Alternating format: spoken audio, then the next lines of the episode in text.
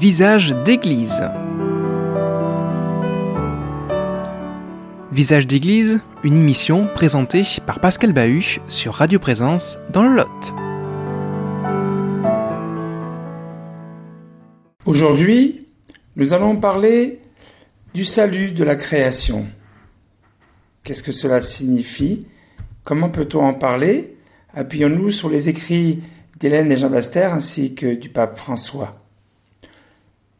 La donnée fondamentale de la révélation chrétienne reste que, comme il n'y a eu de création cosmique qu'en Jésus-Christ, il n'existe de salut cosmique qu'en lui, nous dit euh, Hélène et Jean Baster dans le livre Le salut de la création.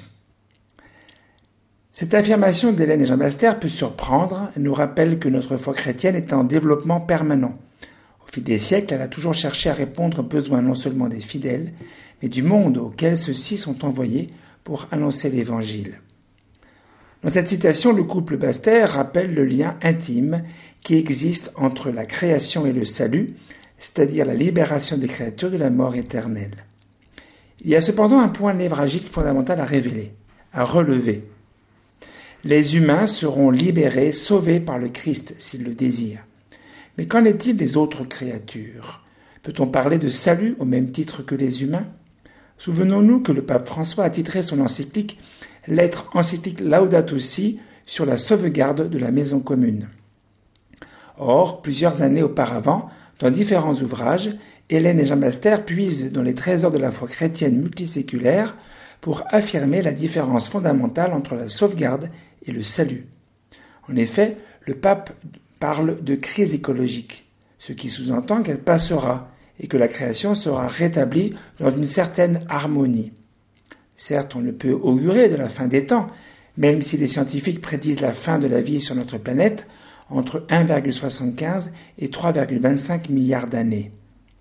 Mais avec le réchauffement climatique provoqué par l'humain, cela devrait arriver beaucoup plus tôt, au moins pour l'humanité que nous sommes. Donc la sauvegarde de la maison commune concerne notre espace et notre temps. D'où toutes les mesures que le pape invite les humains à prendre de manière intégrale, c'est-à-dire tant du point de vue scientifique que du point de vue de notre foi chrétienne. Tout et tous. Tout doit être mis en œuvre dans tous les domaines de l'existant. Ceci afin d'atténuer les effets délétères du réchauffement climatique inexorable. Mais le pape ne parle pas du salut que pour l'humanité. Cependant, dans Laudato aussi, un seul passage semble établir un lien avec les autres créatures. Il y cite le pape Jean-Paul II d'ailleurs. Selon l'expérience chrétienne, toutes les créatures de l'univers matériel trouvent leur vrai sens dans le Verbe incarné, parce que le Fils de Dieu a intégré dans sa personne une partie de l'univers matériel où il a introduit un germe de transformation définitive. Le christianisme ne refuse pas la matière, nous dit le pape Jean-Paul II, la corporéité, qui est au contraire pleinement valorisée dans l'acte liturgique, dans lequel le corps humain montre sa nature intime de temple de l'esprit et parvient à s'unir au Seigneur Jésus, lui aussi fait corps pour le salut du monde. Le pape François y parle non de salut, mais de transformation définitive, et le pape Jean-Paul II rappelle l'expression salut du monde, qui a résisté à la dernière traduction du missel romain pour la gloire de Dieu et le salut du monde, pouvons-nous dire, au moment de la préparation des dons. Or, le monde dont il s'agit concerne l'humanité, mais aussi le reste de la création.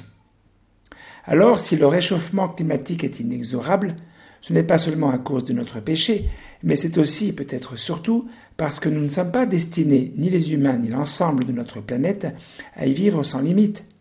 C'est ainsi que le salut du monde nous renvoie au-delà de la mort des vivants. Nicolas Berdaïev, dans son livre De la destination de l'homme, en 1931, invitait à agir de telle sorte que tu puisses affirmer en tout, partout et à l'égard de tout et de tous, la vie éternelle et immortelle, de telle sorte que tu puisses vaincre la mort. Pourtant, ce salut du monde, donc de l'ensemble du créé et des créatures, ne fait plus partie de l'ordinaire de la foi des chrétiens, me semble-t-il. Beaucoup de nos frères et sœurs chrétiens pensent que seuls les humains participeront au royaume de Dieu et seront donc sauvés de la seconde mort, celle de l'âme. Hélène et Jean Bastère rappellent que la foi immémoriale en Jésus le Christ dit le contraire. Tant chez les pères de l'Église, les solitaires de la Thébaïde, que chez les moines irlandais, les mystiques syriaques et byzantins, les ermites et visionnaires du Moyen Âge occidental, les mendiants franciscains, les contemplatifs rénans, les humanistes dévots et les starets russes, témoignent tous d'une persévérante attitude de respect envers toutes les créatures et d'une affirmation inlassable du salut de tout l'univers. Hélène Jean Baster dans le champ des créatures. La question n'est plus dès lors de savoir si toutes les créatures ont une destinée commune à la nôtre, au-delà du soleil, comme dit le pape François dans son encyclique Laudato Si, mais plutôt de savoir comment les créatures autres qu'humaines entreront dans la félicité éternelle et seront associées au bonheur du royaume de Dieu. La foi catholique ne le nie pas, mais ne répond pas non plus clairement. Hélène Bester, en poète et prophète, affirme avec foi et avec feu Dieu ne donne aucune de ses créatures. À aucune, il n'enlève aucun des dons qu'il lui a faits. Ce n'est pas pour leur ouvrir un horizon de néant que continuellement il les suscite. Il ne les invite pas à faire trois petits tours et puis à s'en aller. Il ne leur prête pas une existence éphémère en trompe l'œil. Si les créatures terrestres sont devenues périssables, ce n'est pas sa faute, mais celle du mauvais ange et de l'homme pécheur. Hélène et Jean Baster dans Le salut de la création. Dans mon deuxième enregistrement, ces mêmes auteurs nous montraient combien le mal s'acharne sur tous ces êtres innocents aux yeux du Seigneur. Le mal veut non seulement leur destruction, mais leur néant, ce néant dont parle Saint Paul, auquel le Seigneur les a livrés pour mieux les en délivrer, par notre ministère d'intendant et de gardien de la création, nous dit le pape. On conçoit difficilement, en effet, que le Créateur ait créé des êtres pour qu'ils disparaissent dans le néant, comme si un père projetait une fin néfaste et funeste pour ses propres enfants. Un père et une mère, c'est ainsi que le Seigneur Créateur nous aime et aime tout ce qui existe, comme dit le livre de la sagesse. Un père et une mère équilibrés, sensés et aimants veulent au contraire le meilleur pour leurs enfants, ne serait-ce que parce qu'ils veulent le meilleur pour eux-mêmes, à travers leurs enfants. Le meilleur, c'est le salut, au sens de santé, de bien-être, au sens fort du terme, non pas seulement être bien, mais bien-être. Non moins que la mort de l'homme, la mort du monde est une véritable mort. Impossible pour l'univers de lui échapper, de faire l'économie de cette refonte radicale. Mais le Verbe rédempteur ne recommence pas plus l'ensemble de la création qu'il ne recommence l'homme. Il les sauve l'un et l'autre, l'un dans l'autre, afin qu'ils aboutissent à leur splendeur prévue de toute éternité. Hélène et Jean Baster, La terre de gloire. Ces auteurs nous expliquent donc que notre destinée est commune et bonne.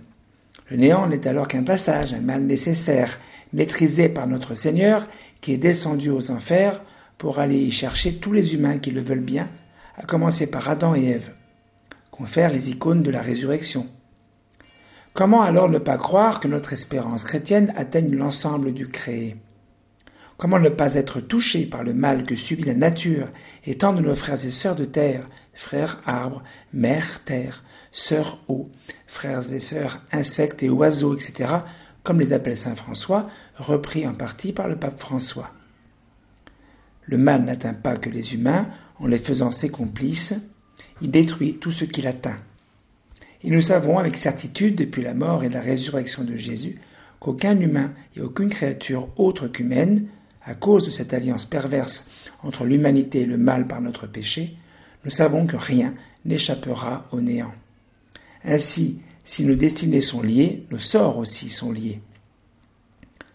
Voilà pourquoi, en s'incarnant, le Verbe est venu sauver la beauté que par le Verbe le Père avait créée. Et non seulement il ne l'a pas sauvé en éludant ou en supprimant les formes qu'il lui avait données, mais ce fut en les confirmant et en leur communiquant sur la croix une nouvelle naissance que leur aboutissement put enfin s'épanouir. Hélène Jean Baster, La terre de gloire. Si le mystère de la croix et de la résurrection de Jésus est un mystère de salut pour l'humanité, l'incarnation de notre Seigneur est un germe de transformation définitive pour le reste de la création. Et c'est le même qui est présent à toutes les créatures depuis la création du monde et qui s'est incarné dans le sein de Marie. Ainsi, les mystères de l'incarnation et de la résurrection se rejoignent pour permettre à l'ensemble des vivants de revivre en Dieu après leur mort. Hélène et Jean Bester réactivent en quelque sorte notre foi multiséculaire et, avec l'approche chrétienne de l'écologie, à la fin du XXe siècle et au début du XXIe, la font évoluer. Notre regard de foi et notre espérance vont désormais à toutes les créatures, bien que de façon différenciée bien sûr, selon la célèbre citation du philosophe Michel de Certeau, l'un n'est pas l'autre, mais pas l'un sans l'autre. Si nous ne devons pas confondre les humains avec les autres créatures, notre destinée commune nous rapproche et nous unit sur cette terre. Prière finale. La terre s'imprime à jamais dans le ciel. Les événements y sont inscrits pour toujours. L'histoire passe dans l'éternité. Le mal n'entre pas au ciel. La déformation cède à l'assomption de la forme. La véritable mort n'atteint que la mort même. La plénitude n'est plus persécutée et la dérision s'évanouit. Hélène et Jean Master, mort du mal, Pâques de l'univers. Visage d'église. Une émission qui vous a été présentée par Pascal Bahut sur Radio Présence dans le Lot.